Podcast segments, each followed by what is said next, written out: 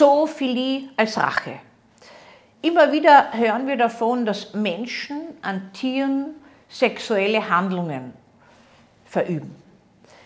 Einerseits gibt es den Begriff der Sodomie, der heute nicht mehr salonfähig ist. Da hat man immer den, die Vorstellung, einsame Hirten, triebig, haben nur Ziegen, Kühe vor sich und vollziehen mit denen sexuelle Handlungen. Auf der anderen Seite im modernen Setting Frauen mit ihren Hunden äh, vollziehen sexuelle Handlungen, weil sie sich ihnen liebevoller zuwenden und auch besser handhabbar sind als Partner, nicht so in Frage stellen die Frauen. Manchmal gibt es natürlich auch Männer, die das tun, aber der Zoophilie-Begriff ist eigentlich äh, ausgerichtet auf eine abnorme Vorliebe. Er ist so in der Grauzone der Sexualdeviation, der Perversion. In manchen Fällen kommt es aber auch dazu, dass man sich stellvertretend für Rache am Partner an dessen Tieren rächt.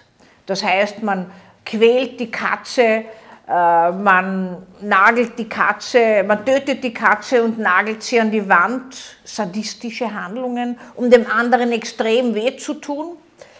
Man vollzieht sexuelle Handlungen, verletzt das Tier, sozusagen stellvertretend für die Frau, auf die man unglaublichen Hass und Wut, aber auch Ohnmacht hat.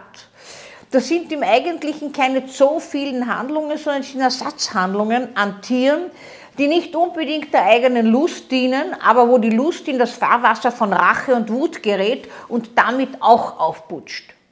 Natürlich gibt es vereinzelt auch Fälle, wo Menschen mit Tieren, mit denen sie eng zusammenleben, sexuelle Handlungen vollziehen, auch sadistische Handlungen, diese Tiere quälen. Und man glaubt immer, man würde das an Menschen oder Tieren, die solche Partner, die solche Opfer geworden sind, sehen. Nein, auch Opfer, die sadistisch gequält werden oder Tiere, die sadistisch gequält werden, wenden sich von ihren Besitzern oft gar nicht ab. Die sind in Abhängigkeit davon. Es kann alles zur Selbstverständlichkeit werden, auch die schmerzerfüllte. Und irgendwann ist der After des Tieres so gedehnt, dass das auch nicht mehr so schmerzerfüllt ist.